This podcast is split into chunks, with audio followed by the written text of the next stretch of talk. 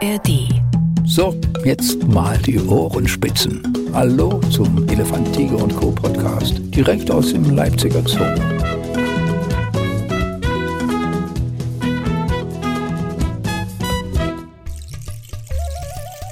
Elefant, Tiger und Co. Der Podcast. Das Wetter wird immer besser. Das ist die Sonne des ausgehenden Mais, die wir heute hier genießen dürfen. Und da macht es natürlich umso mehr Spaß, äh, dem EDC-Podcast eine neue Folge zu geben. Wir hören hier im Hintergrund ein bisschen das Vogelzwitschern, aber das ist gar nicht das Thema. Das ist heute ein bisschen irreführend, denn heute kümmern wir uns, jetzt müssten wir eigentlich fast ein bisschen dramatische Musik einspielen, um den Hammerhai. Ja, und dieser Hammerhai äh, wird hier unter anderem mitgepflegt von Erik Richter. Erik, sei recht herzlich gegrüßt. Ja, vielen Dank und hallo. Erik, wir hatten überhaupt noch nicht das Vergnügen miteinander beim, beim ETC-Podcast. Du klingst doch total jung und ich darf es auch jedem sagen, er sieht jung aus. Erik, wie lange bist du hier überhaupt im Zoo schon dabei und, und Pfleger? Ich bin jetzt hier im Zoo seit knapp zwei Jahren, also seit dem Sommer 2021 und davor habe ich dann drei Jahre lang meine Ausbildung zum Zootierpfleger in Bremerhaven gemacht. Und dann gleich im Panoramabecken unter anderem die Haie mit betreuen. Das klingt irgendwie nach einem großen Wurf, oder? Genau, also äh, es war auf jeden Fall eine ziemliche Umstellung, dann ja. aus dem relativ beschaulichen Bremerhaven, als hier ja. in den großen zu Leipzig zu kommen, in das gerade neu eröffnete Aquarium und natürlich vor allem unsere beiden großen Becken, das Panoramabecken, aber auch das Ringbecken mit den Haien darin sind natürlich ein Blickfang und auch für mich als Pfleger immer wieder was Besonderes. Ist, ist es täglich auch noch ein Staunen für dich oder hast du dich schon dran gewöhnt? Ja, natürlich tritt immer ein gewisser Gewöhnungseffekt ein, aber die Tiere sind einfach jeden jeden Tag wieder für eine Überraschung gut. Es gibt immer was Neues und äh, bei so großen Aquarien mit so vielen Bewohnern gibt es dann auf jeden Fall immer wieder neue spannende Momente. Ähm, bei den Hammerhaien konntest du dich ja noch gar nicht so der Gewöhnungseffekt bisher eintreten, weil die sind ja noch gar nicht so lange hier. Ich fange jetzt mal beim, beim Grundsätzlichen ein. Hai, denken wir uns alle an den großen Raubfisch. Hammerhai klingt ja alles noch irgendwie viel gewalttätiger. Wie groß sind denn eure Hammerhaie? Also unsere Schaufelnasen-Hammerhaie, eine von mehreren Hammerhai-Arten, bleiben tatsächlich relativ klein. Äh, die Maximalgröße sind so 1,50 Meter. Ja. Im Durchschnitt sind es allerdings wirklich nur gut ein Meter und so groß sind dann auch unsere Tiere. Sind Sie jetzt schon so weit? Oder? Ja, genau, tatsächlich. Also unsere Tiere, wir haben insgesamt drei äh, Schaufelnasenhammerhaie bei uns im Ringbecken. Die beiden Weibchen sind ein kleines bisschen größer als das Männchen, haben jetzt eigentlich schon mehr oder weniger ihre Endgröße so langsam erreicht. Auf jeden Fall haben sie alle schon den Meter geknackt. Und, und sind das, wie soll man sagen, aggressive Tiere oder sind das dominante Tiere im Becken oder eher auch zurückhaltend? Also es sind schon Tiere, die als erstes in den Blick fallen, wenn man vor dem Becken steht. Also sie sind auf jeden Fall relativ aktiv im Becken, aber aggressiv äh, würde ich sie jetzt definitiv nicht beschreiben. Das ist auch immer so ein gewisser Irrglaube, ja. dass, dass die Haie so wahnsinnig aggressiv werden, weil es eben einerseits äh, durch die Filme wie eben den Weißen Hai und aber auch durch die Medienberichte immer so ein bisschen aufgebauscht wird an sich. Die Haie sind äh, in der Regel relativ zurückhaltend. Sie orientieren sich dann wirklich nur daran, ob irgendwo Beute vielleicht äh, in der Nähe ist und werden dann eben so aktiv und dadurch, dass es Raubfische sind, dann auch eben etwas radikaler, aber wenn sie normal im Becken rumschwimmen, sind es wirklich ziemlich ruhige und gelassene Tiere. Und insofern haben wir da auch bei uns hier im Becken bisher nie Probleme mit den anderen Fischen gehabt. Aber schwimmt denn nicht ständig Beute mit umher? Also Ge genau, also in der Theorie ist natürlich alles, was wir mit ja. in das Becken hineinsetzen, für den Hai potenzielle Beute. Einige der Fische fallen schon alleine durch die Größe raus. Wie gesagt, unsere Hammerhaie sind jetzt gar nicht so wahnsinnig groß, äh, sodass beispielsweise unsere... Aber im Becken sind sie jetzt schon noch die größten. Sie sind se tatsächlich selbst im Becken äh, nicht die größten. Unsere, unsere Netzmuräne, die auch mit in dem Becken schwimmt, ist auf jeden Fall noch mal ein bisschen länger. Ja. Ähm, und andererseits äh, versorgen wir die Tiere natürlich immer mit ausreichend Futter und die Tiere verstehen dann tatsächlich auch, dass äh, sie von uns ausreichend Nahrung zur Verfügung bekommen. Und wenn sie dann satt sind, greifen sie auch die anderen Tiere nicht mit an. Wie ist denn so eine Begegnung von Hai mit Netzmoräne? Ist das Respekt oder Staunen? Oder? Also, so wie wir es bei uns im Becken beobachten konnten, lassen sie sich eigentlich weitestgehend in Ruhe. Da wird aneinander vorbeigeschwommen, da ja. wird gar kein großes Interesse gezeigt und insofern läuft das alles relativ friedlich ab. Tatsächlich muss man dann auch zur Ernährung der äh, Schaufelnasenhammerhaie sagen, dass genau diese Art die bisher einzige Haiart ist, bei der nachgewiesenermaßen Pflanzen mit auf dem Speiseplan stehen. Wie das, praktisch. Das heißt, äh, in der Natur konnte tatsächlich beobachtet werden, dass die Hammerhaie, also die Schaufelnasenhammerhaie, Seegras fressen. Und dadurch ist dann auch, wenn ausreichend Nahrung vorhanden ist, die Gefahr wirklich gering, dass da die anderen Tiere im Becken mit als Nahrung angesehen werden. Also das Vegetarische ist hier auch bei den Haien ein bisschen Mode. Ihr gebt dann auch tatsächlich immer ein bisschen pflanzliche Nahrung mit, oder? Wir haben ab und zu beispielsweise mal Salat, äh, den wir ins Becken mit reinhängen. Bisher haben sich die Tiere bei uns noch nicht so wirklich dafür interessiert. ja, das waren dann eher die anderen Fische. Wäre die nächste Frage gewesen. Das waren dann eher die anderen Fische, äh, die sich dafür inter äh, interessiert haben. Aber wir bieten es ihnen auf jeden Fall von Zeit zu Zeit mal an.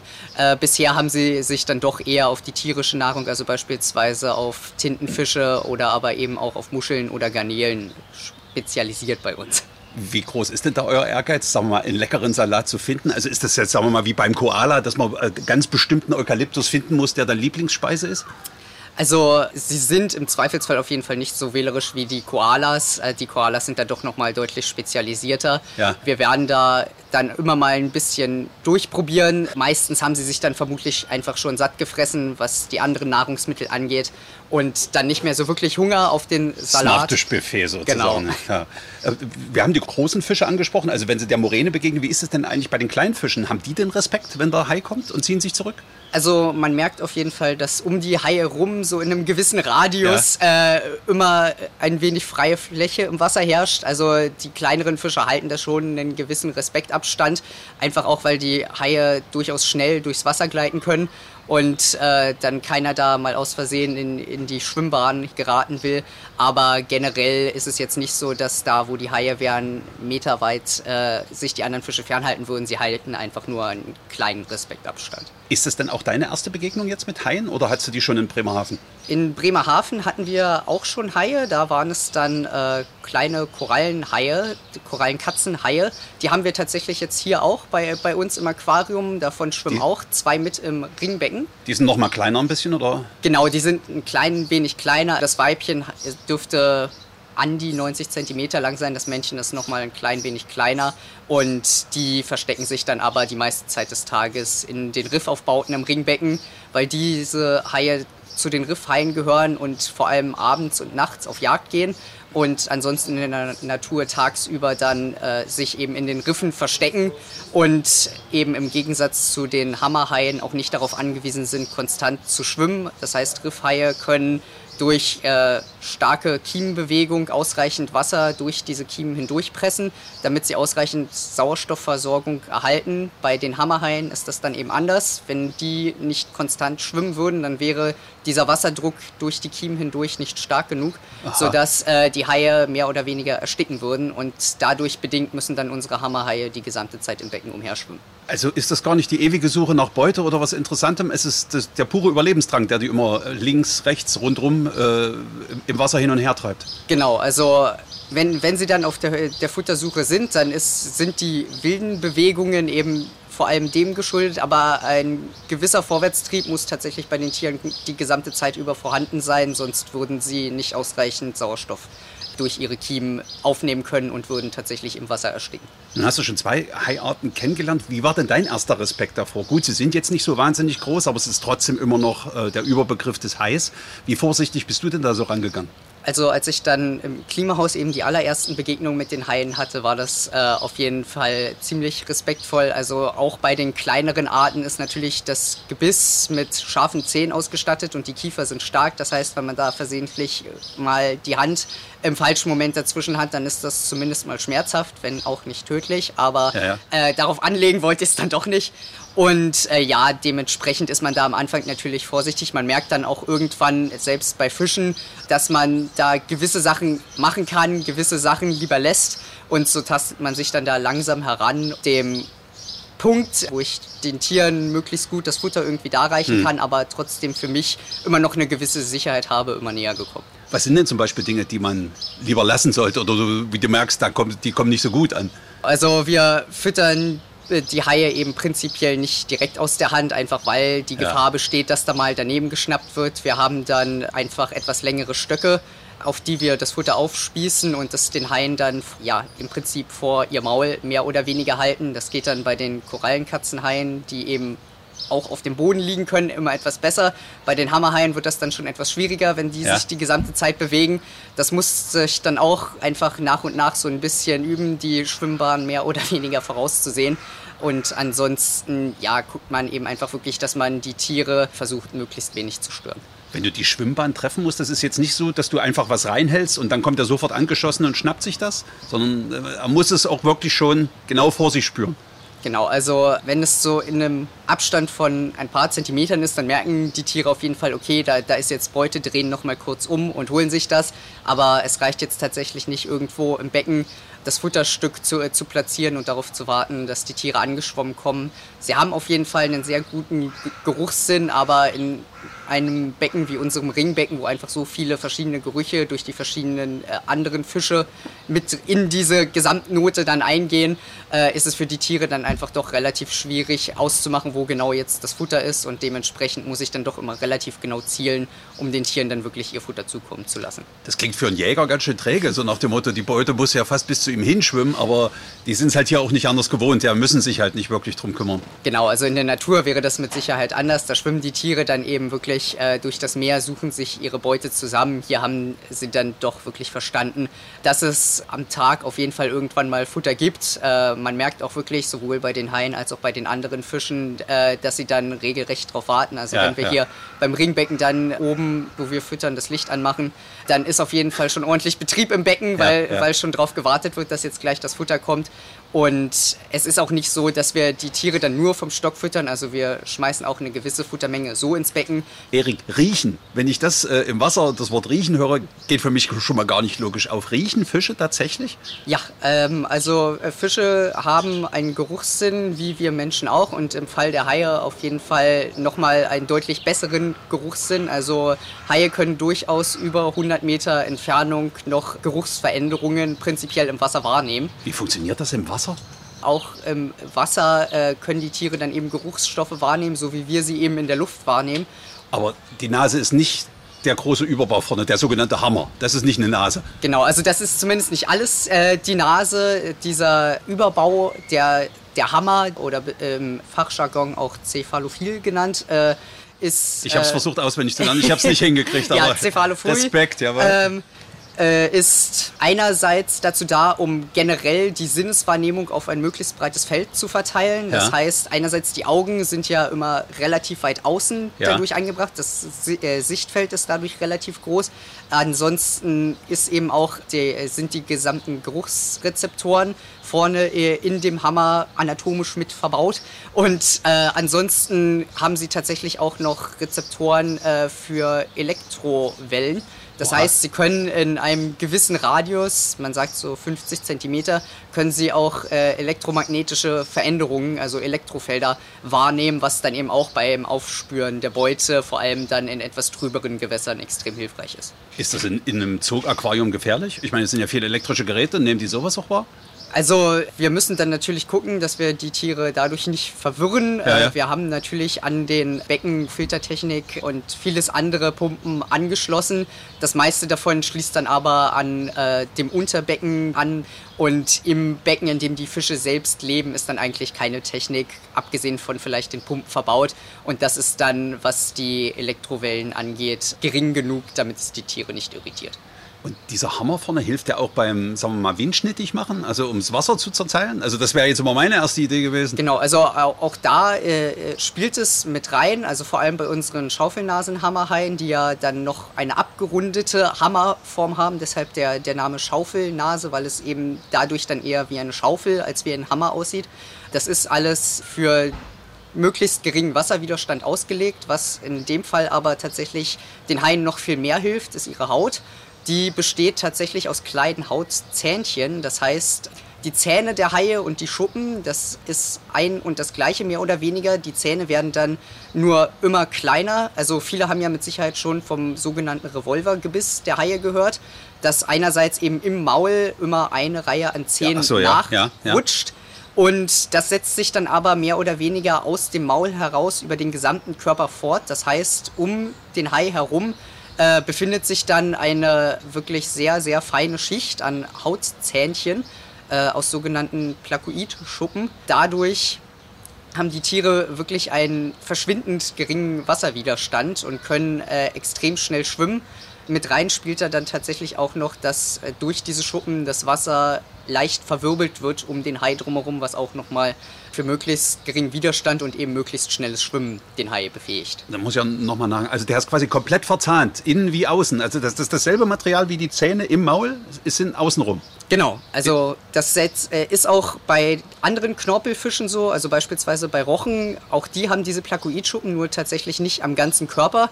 Aber bei Haien setzt sich das dann tatsächlich über die gesamte Außenhaut fort und falls jemand mal äh, dazu kommen sollte, einen Hai anzufassen, das fässt sich in die eine Richtung dann wirklich sehr glatt an, was ja. den ge geringen Wasserwiderstand begründet. In die andere Richtung ist es dann aber wirklich wie Sandpapier, also sehr rau. Und äh, Genau, also man schneidet sich aber jetzt nicht, nein. Man, man, schneidet sich nicht, aber es ist wirklich, äh, als würde man über Sandpapier reiben. Das befähigt den Hai dann eben wirklich in einigen Fällen, wie beim Marco-Hai, äh, bis zu 50 Stundenkilometer schnell durchs Wasser zu gleiten, weil eben durch diese sogenannten Plakoidschuppen der Wasserwiderstand so unfassbar gering ist. Kommt ihr denn manchmal in die Situation, einen Hai, einen Hai auch anfassen zu müssen? Oder ist das vielleicht sogar Teil des Trainings, weil es ja auch hier sicher um äh, tiermedizinische Dinge geht? Genau, also bei, bei unseren Haien bisher ähm, sind wir nicht dazu äh, genötigt gewesen, die, die anzufassen. Seid also auch nicht haben, so scharf drauf. Wir, haben, wir, haben jetzt, wir haben jetzt aktuell auch erstmal das Erfolgserlebnis gehabt, dass eben die Hammerhaie dann wirklich vom, vom Stock fressen. Da muss man dann auch äh, durchaus die Tiere immer erstmal drauf trainieren, denn wenn da plötzlich ein Stock äh, im Becken hängt, dann schwimmen die da in der Regel auch nicht drauf zu, sondern äh, nehmen das erstmal irgendwie als Feind wahr ja. und wollen da gar nicht so unbedingt in die Nähe schwimmen, sodass wir uns jetzt erstmal darauf konzentriert haben, dass eben die Hammerhaie zuverlässig vom Stock fressen. Bei den Riffhaien genau das Gleiche und was dann äh, mögliches medizinisches Training angeht, bei den Hammerhaien könnte es durchaus noch funktionieren. Bei den Riffhaien ist dann eben wirklich die Schwierigkeit, sie kommen zum Fressen für zwei bis drei Minuten raus und verschwinden danach wieder im Riff. Das heißt, da ist es wirklich kompliziert, ja, die darauf ja. zu trainieren. Bei den Hammerhaien könnten wir es dann äh, demnächst mal versuchen, aber ansonsten versucht man in der Regel einfach dem, dem Hai nicht zu nahe zu kommen. Im Endeffekt für ja. die ist es dann auch immer besser, wenn sie in Ruhe da im Becken herumschwimmen können und wir da nicht die ganze Zeit über den Hai drüber streicheln.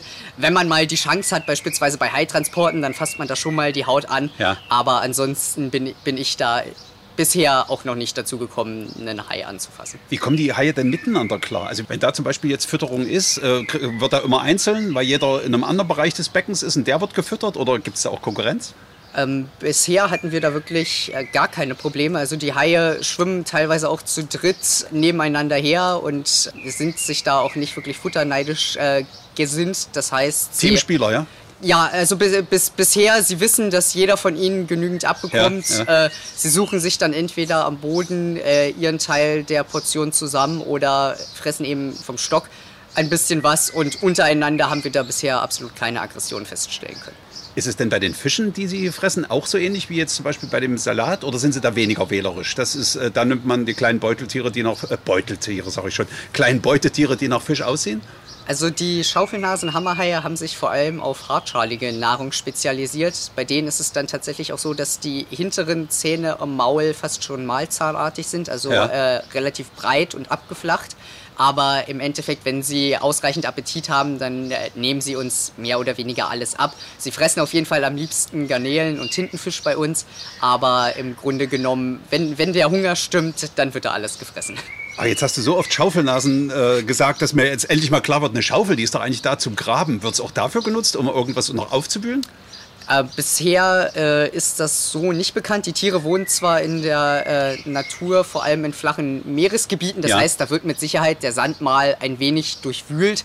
Aber dass es jetzt explizit zum Schaufeln eingesetzt wird, wie es beispielsweise beim Schnabel einiger Wattvögel bekannt ist, dass damit der Boden dann durchsucht werden soll, äh, das ist nicht der Fall. Wie ist denn so dein äh, Urbild des Hais gewesen? Also bevor du mit deiner Ausbildung angefangen hast, hat, hat sich das völlig verändert durch die Arbeit hier? Also es hat sich auf jeden Fall gewandelt. Also ja, man hat als Kind irgendwie mal vom, vom weißen Hai gehört und das war dann in, in der Grundschule immer das Tier schlechthin und äh, ja. das gefährlichste von allen überhaupt. Die böse Flosse ähm, auf dem Wasser lang und so weiter. Genau, genau, dass das, dass das dann einfach so das Symbol für Gefahr aus dem Meer war. Und ja, man lernt dann natürlich in der Ausbildung äh, auch wirklich einige Fakten über die Tiere und sie haben einfach wirklich vollkommen zu Unrecht diesen schlechten Ruf. Das heißt, einerseits äh, sind die Haie so ein bisschen die Gesundheitspolizei der Meere. Sie dünnen ja. halt die Schwärme ein bisschen aus, indem sie wirklich die kranken oder verletzten Tiere fressen. Und ansonsten, ja, halten sie auch gewisse Populationen einfach in dem Rahmen, in dem sie für die Ökosysteme verträglich sind. Und auch was die Hai-Angriffe angeht, äh, ich habe da letztens erst wieder einen Vergleich gelesen. Also es gibt pro Jahr dokumentiert ungefähr 80 Angriffe von äh, Haien auf Menschen und ungefähr 10 davon pro Jahr enden tödlich. Äh, das ist wirklich verglichen mit anderen Tieren so gut wie nichts. Alleine durch Quallen sterben tatsächlich pro Jahr ungefähr 40 Menschen. Okay. Das heißt, äh, die, die Angst ist relativ unbegründet. Und um das mal in Relation zu setzen, wir Menschen töten pro Jahr ungefähr 100 Millionen Haie. Und das einfach nur aus Gründen wie beispielsweise die Herstellung der Haifischflossensuppe, ja. äh, die eben in Asien vor allem beliebt ist. Und ansonsten eben für die Herstellung von Leder aus der Haihaut. Äh, ansonsten sterben eben auch viele Tiere durch die ja, Nutzung von Schleppnetzen beim, beim Fischen und enden dann als Beifang. Und im Endeffekt sind dann eben 100 Millionen Haie pro Jahr weg. Und auf Dauer kann das dann eben nicht funktionieren.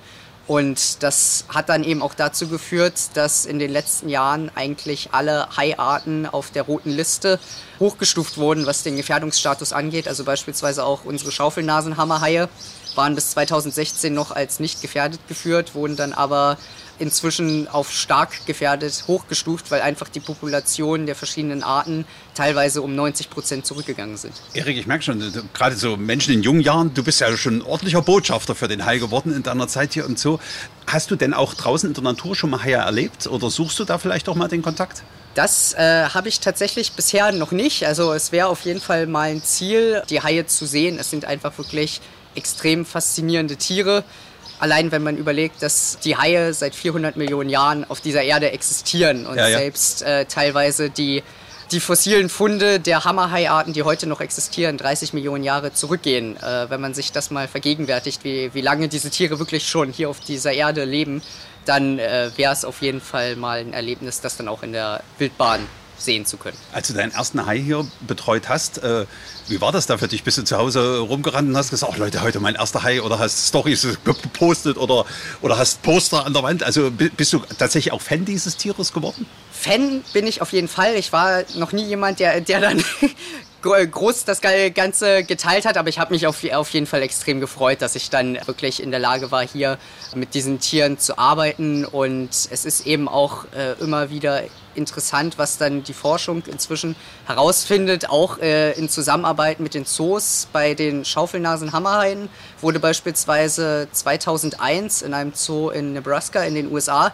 zum ersten Mal nachgewiesen, dass äh, Haie dazu in der Lage sind, Jungfernzeugung durchzuführen, also die sogenannte Parthenogenese. Es ist dann 2001 beim Weibchen, das nie mit einem männlichen Tier zusammengelebt hatte, ein Jungtier geboren worden. Bei den Schaufelnasenhammerhaien, die sind tatsächlich Eier lebend gebärend, das heißt, sie legen an sich Eier, aber die Jungtiere schlüpfen noch im Mutterleib ja. und werden dann geboren. Und genau, es wurde eben ein Jungtier geboren es wurde dann auch eine Genanalyse durchgeführt und äh, die DNA des Muttertiers und des Jungtiers war identisch, sodass auch eine heimliche künstliche Befruchtung ausgeschlossen werden konnte. Und das war dann tatsächlich der Nachweis, dass Haie eben zur Jungfernzeugung fähig sind, was so bis dahin niemandem äh, bewusst war und was eben auch in der Natur schwierig bis quasi unmöglich nachzuweisen gewesen wäre. Das ist eine fantastische Überleitung, die du da auch geschafft hast, weil das wäre tatsächlich meine nächste Frage gewesen. Äh, arbeitet ihr, garantiert arbeitet ihr auf Nachwuchs hin. Ähm, ist es denn schon so weit, dass die Tiere das jetzt schon machen könnten? Oder äh, erwartet ihr vielleicht sogar was schon in nächster Zeit? Also erwarten tun wir bisher nichts. Die Haie sind an sich auf jeden Fall groß genug, äh, damit sie äh, theoretisch für Nachwuchs sorgen könnten. Also man sagt, dass so ungefähr ab einer Länge von 75 Zentimetern No, äh, die ja. Haie dann äh, die Geschlechtsreife erreichen. Wir haben jetzt auf jeden Fall dann auch eben feststellen können, dass wir zwei Weibchen und ein Männchen haben. Bei den Männchen bilden sich ja dann die sogenannten Klaspern, was zwei äh, Fortsätze sind, die dann halt als äh, Fortpflanzungsorgan dienen. Und ja, wir wären natürlich überglücklich, wenn wir hier tatsächlich äh, für Nachwuchs sorgen könnten bei, bei dieser eben auch noch bedrohten Art. Und bisher ist es eben auch selten gelungen. Also in den USA ist es schon in mehreren Zoos dazu gekommen, dass die äh, Schaufelnasenhammerhaie für Nachwuchs gesorgt haben. Also du hast sowas selbst noch nicht erlebt? Nee, Nachwuchs genau. noch nicht? Bei den Schaufelhasen, äh, Schaufelnasenhammerhaien nicht. Bei den äh, Korallenkatzenhaien habe ich tatsächlich während meiner Ausbildung im Klimahaus schon mal Nachwuchs miterlebt. Die sind dann eben eierlegend. Da schlüpfen dann nach, ge nach einer gewissen Zeit aus den Eiern äh, die Jungtiere. Wir haben tatsächlich auch hier zurzeit dann schon zwei Eier von unserem jetzt neu zusammengestellten Korallenkatzenhai-Paar. Äh, auf jeden Fall bewegt sich in den Eiern was. Wir müssen dann mal gucken, ob es bis zum Schlupf reicht. Auch da wären wir natürlich äh, super froh, wenn wir da Nachwuchs präsentieren können. Die werden einfach im, im, im Riff platziert, die Eier? Oder ich meine, die bauen doch kein Nest. Ähm, äh, bei den äh, Korallenkatzenhaien ist es dann so, dass an den Eiern sich kleine Haftfäden befinden und Ja. äh, nachdem die Eier gelegt wurden, treiben sie dann durch das Riff. Mit diesen Haftfäden äh, haften sie dann irgendwann am Riffgestein mal fest. Also das wickelt sich dann irgendwo fest und die Eier bleiben dann da für einige Wochen. Das hängt auch immer ein wenig von der Wassertemperatur ab. Dadurch, dass Haie eben wechselwarme Tiere sind, geht es umso schneller, je wärmer das Wasser ist. Aber nach einer gewissen Zeit schlüpfen dann eben aus diesen Eiern die Jungtiere. Ja, sind dann allerdings auch äh, direkt auf sich selbst gestellt. Das heißt, sie müssen dann eben im großen Meer sich erstmal kleine Nahrung suchen und dann gucken, dass sie es schaffen, die Geschlechtsreife selbst zu erreichen und dann für Nachwuchs zu sorgen. Wie groß sind die da? So lange wie ein Zeigefinger? Oder? Ja, das kommt ganz gut hin. Also die Eier sind so ungefähr 7 cm lang, 3 cm breit. Und ja, wenn, wenn die Haie dann aus den Eiern schlüpfen, sind sie um die 10 cm lang. Und Aber sind die nicht da total ungeschützt? Also ich stelle mir schon die Eier vor, dass die nicht irgendein anderer Raubfisch, Raubfisch wegschlürft, beziehungsweise dieses kleine Tier, vielleicht sogar ein Hai mit einsaugt. Das kann doch bestimmt auch passieren, oder? Natürlich sind sie im ersten Moment relativ wehrlos. Es sind Riffhaie, die sich dann äh, f- schon von den natürlichen Instinkten her erstmal irgendwo im Riff verstecken und da Deckung suchen. Allerdings, ja, natürlich kann es immer passieren, dass die Eier äh, dann durch irgendwelche Raubfische gefressen werden, die sich durch das Riff bewegen. Aus dem Grund legen die Haie dann auch relativ viele Eier in der Hoffnung, dass eben eins der Jungtiere tatsächlich durchkommt. Kümmert sich aber kein Elternteil jetzt drum, Nein, um, um genau. die Eier. Also, genau, also bei, bei den äh, Katzenhaien gibt es da nicht so sowas wie väterliches oder mütterliches Verhalten. Die, die Tiere müssen dann wirklich im Prinzip ab Schlupf aus dem Ei allein klarkommen. Und selbst auch schon das Ei wird nicht bewacht. Nein, Und wie habt ihr das dann bei euch entdeckt? Oder habt ihr es vielleicht sogar abgelesen, um es irgendwo anders sicher äh, ausschlüpfen zu lassen? Genau, also wir hatten das äh, Weibchen, das jetzt aus Zürich gekommen ist, erstmal noch bei uns unten im Quarantänebereich, Ja. in einem Extrabecken, einfach um sicher zu gehen, dass das Tier gesund ist, äh, bevor wir es nach oben zu den anderen Tieren ins Ringbecken setzen. Schon da hat es angefangen, mehrere Eier zu legen. Es war eben auch in Zürich mit einem Männchen zusammen. Okay. Ähm, die Eier konnten wir dann relativ leicht aus dem Becken holen, haben sie jetzt einfach in einem kleinen Schälchen in eins unserer Zuchtregale äh, gepackt und lassen sie da ja erstmal so lange, bis eben entweder Tiere daraus schlüpfen oder wenn wir dann wirklich beim Durchleuchten sehen, in dem Ei lebt nichts mehr, dann äh, ja können, äh, müssen wir die Eier eben aufgeben. Und tatsächlich haben wir jetzt aber auch schon oben bei uns im Ringbecken zwei Eier herausfischen können. Das ist dann zwar etwas schwieriger als bei den kleinen Quarantänebecken, aber wenn wir dann da eins der Eier sehen, versuchen wir die auch möglichst schnell rauszuholen. Tatsächlich das letzte Mal heute Morgen. Und, äh, Ist ja ganz frisch, und okay? ja, dann sind wir einfach gespannt, ob wir denn dann demnächst bei unseren Katzenhaien hier Nachwuchs präsentieren können. Darf ich mal fragen, wie sucht man das denn? Wenn ihr jetzt nicht wirklich wisst, dass sie jetzt Eier legen würde, geht da jemand jeden Tag so ab und rastert die Fläche und denkt, das könnte ein Ei sein? Ähm, letztendlich, wir gehen morgens einmal durch das komplette Aquarium, gucken in allen Becken, ob wir irgendein Tier finden, dem es nicht gut geht, das unter Umständen vielleicht sogar verstorben ist über Nacht. Das kommt natürlich bei der Vielzahl der Tiere, die Ja, wir ja. hier im Aquarium haben, immer mal wieder vor. Und ja, letztendlich wir sehen wahrscheinlich nicht alle Eier, aber wenn man mhm. dann mal äh, eins im Becken liegen sieht, dann versuchen wir es rauszuholen. Vermutlich werden dann einige irgendwo in den Riffstrukturen landen. Alle werden wir nicht sehen. Es kann auch wirklich passieren, dass wir dann irgendwann plötzlich einen kleinen Hai bei uns oben im Ringbecken herumschwimmen sehen, ja. äh, weil eben im Ringbecken das Jungtier geschlüpft ist. Auch das kann vorkommen. Wir ja, versuchen dann einfach immer möglichst schnell zu handeln. Wenn und dann ist erstmal großes Flügelschlagen, wenn ihr sowas sehen würdet. Wie können wir das retten? Oder, oder lasst das, äh, sagt er, okay, das muss sich in der Natur zurechtfinden, muss es hier auch? Also dadurch, äh, dass natürlich Hai-Nachwuchs immer wertvoll ist, würden wir dann tatsächlich gucken, ob wir es irgendwie schaffen, das Jungtier aus dem Becken herauszukriegen. Das ist natürlich bei unserem Ringbecken mit 120.000 Litern bei einem 10 cm kleinen Jungtier relativ schwierig. Das heißt, wir können dann einfach nur, nur versuchen, ob wir es rausbekommen. Wenn es nichts wird, dann ist es tatsächlich wie in der Natur erstmal auf sich allein gestellt, muss versuchen, äh, von allein in dem Becken groß zu werden. Wir können in dem großen Ringbecken dann auch mit Keschern oder ähnlichem nicht mehr viel anfangen. Ja, ja. Es gibt einfach zu viele Ausweichmöglichkeiten für die Tiere. Und deshalb müssten wir da dann tatsächlich, wenn, mit kleinen Fischfallen arbeiten, wo dann ein wenig Futter in der Falle platziert mhm. wird. Äh, in dem Moment, in dem das richtige Tier in der Falle ist, wird dann die Klappe per Hand zugemacht und dann kann man das Tier herausholen. Aber da ist dann natürlich äh, in unserem Ringbecken, vor allem mit so vielen verschiedenen Fischen, immer die Frage, ob da nicht vorher 20 andere Tiere reingeschwommen ja, ja. sind und sich schon das ganze Futter rausgeholt haben. Klingt nach einem schönen kleinen Extra-Abenteuer so im Berufsalltag, Erik. Also für jemanden, der sagt, dass er nicht gern teilt, teilst du wahnsinnig gern. Vielen Dank für die Informationen, die du uns heute hier gegeben hast. Und ich möchte darauf hinweisen, das ist nicht die einzige akustische Perle bei uns in der ARD Audiothek. Immer gern dort nachschauen. ETC, der Podcast und noch viele schöne andere werden wir dort finden. Und von Erik verspreche ich mir tatsächlich demnächst, wenn es bei den Haien vielleicht mal wieder weitergegangen ist oder wir vielleicht noch was Neues erfahren können, zu so einer kleinen Fischfalle, die vielleicht doch irgendwas gebracht hat. Äh, da freue ich mich schon drauf. Erik, herzlichen Dank und deine Karriere ist ja noch lang hier. Ich hoffe, wir hören uns nochmal. Sehr gerne, vielen Dank. Dann wäre also alles gesagt. Elefant, Tiger und Co. Ein Podcast von Elefant, Tiger und Co. und MDR Sachsen.